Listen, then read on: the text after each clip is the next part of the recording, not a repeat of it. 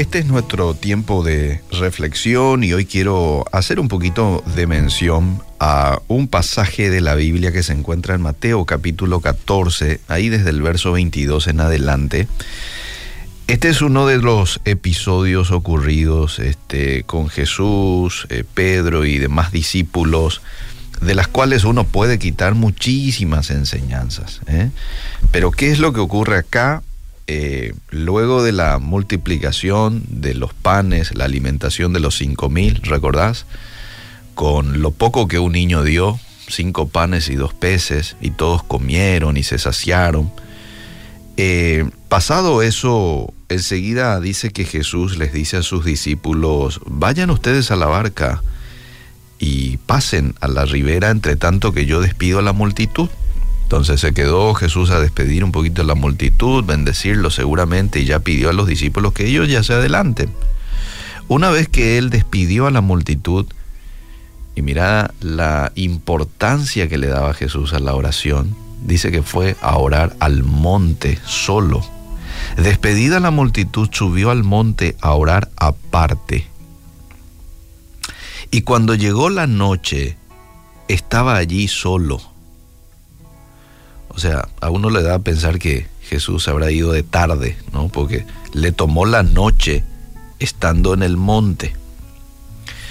Verso 24, y ya la barca estaba en medio del mar azotada por las olas porque el viento era contrario. Mientras Jesús estaba en el monte solo orando, los discípulos estaban lidiando con una tormenta ahí en el, en el río, ¿verdad? Eh, más a la cuarta vigilia de la noche, esto ya es madrugada, ¿verdad? Madrugada, Jesús vino a ellos andando sobre el mar. Y los discípulos, viéndole andar sobre el mar, se turbaron diciendo un fantasma y dieron voces de miedo. Pero enseguida Jesús les habló diciendo, tened ánimo, yo soy, no temáis. Entonces les respondió Pedro y dijo, Señor, si tú eres, eh, manda que yo vaya. Y ahí conocemos un poquito la historia cuando Jesús le dice, vení. Y Pedro va caminando junto a Jesús. Navegar o conducir a través de una tormenta como estaban haciendo los discípulos mientras Jesús oraba solo ahí en el monte, amable oyente, puede ser aterrador. Puede ser aterrador porque la visión oscurecida nos hace sentir inseguros de nuestra dirección y nos hace temer por nuestra seguridad. Ahora, lo mismo ocurre en el caso de las tormentas espirituales, porque también hay tormentas espirituales en las circunstancias repentinas, inesperadas, parecen poner muchas veces a nuestro mundo de cabeza situaciones como esas, ¿verdad? Cuando los discípulos estaban siendo golpeados por estos vientos huracanados eh, en el mar de Galilea, ahí, ahí es donde ocurría eh, la cuestión, el mar de Galilea, aprendieron algunas verdades valiosas que también pueden ayudarnos hoy en medio de nuestras propias tempestades.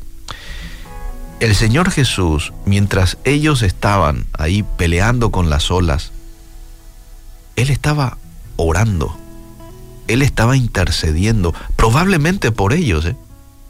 Claro, porque Jesús ya sabía por lo que ellos estaban pasando. Así como también hoy, Jesús sabe por lo que vos pasás y por lo que yo paso. Nada a Él se le escapa. Y qué bueno es saber de que mientras nosotros estamos lidiando ahí con una tormenta, tenemos a un intercesor. ¿Mm?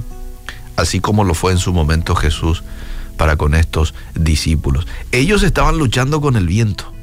Ellos estaban luchando con las olas. Jesús estaba en el monte orando.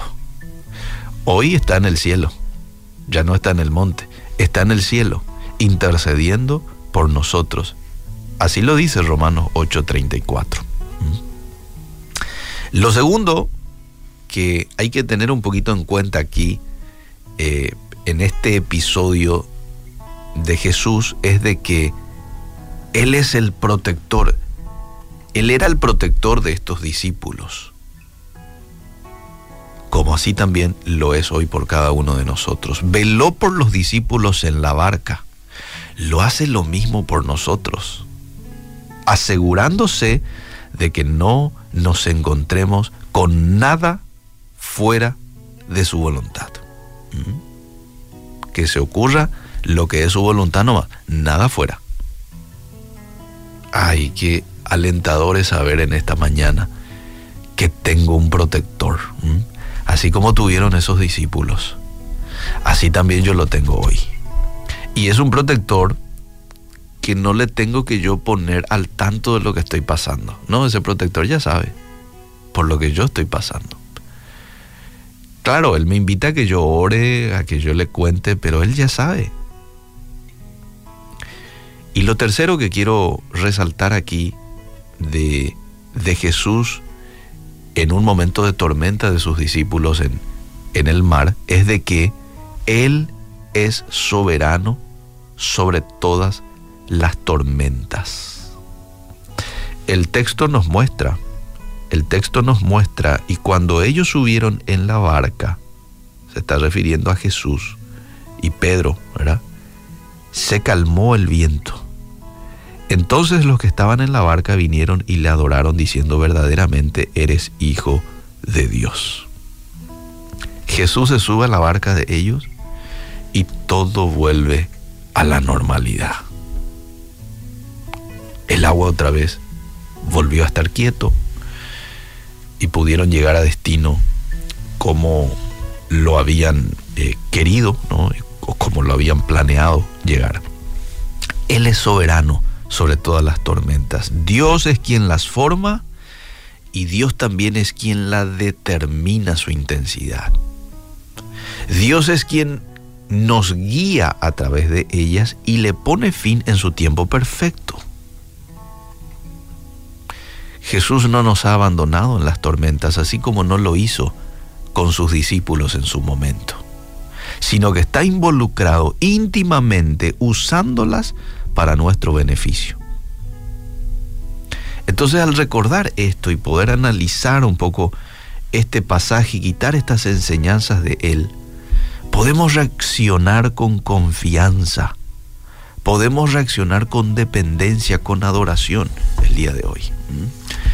Y eso cambia un poco nuestra perspectiva. En vez de quejarnos, y es mucho mejor que yo lo adore y que yo le agradezca porque Dios es mi protector, porque Dios intercede por mí en este momento de tribulación y porque Dios es soberano y Él está manejando todo, todo. La intensidad de esta tormenta, Él lo está manejando, sabe hasta dónde puedo aguantar y en qué momento ya no puedo y ahí va a parar. Dios provee lo que necesitamos en medio de las tormentas de la vida en las cuales podamos estar atravesando. Qué lindo. Gracias Dios. Gracias por tu palabra que hoy me muestra que no eres un Dios ausente de tus hijos. No, al contrario. Eres un Dios que está presente, que estás atento a las necesidades de tus hijos, a lo que tus hijos hoy están atravesando y nos provees lo que necesitamos. Intercedes por nosotros al Padre, nos proteges y en el momento que tú lo decides también nos libras de las tormentas y podemos volver a la calma. En esta mañana pedimos por tu gozo y por tu paz que inunde el corazón de cada oyente, principalmente aquellos que hoy están atravesando por tormentas. Hoy queremos tener un día de gozo y de paz. Llena nuestra mente y nuestro corazón con tu paz en el nombre de Jesús. Amén y amén.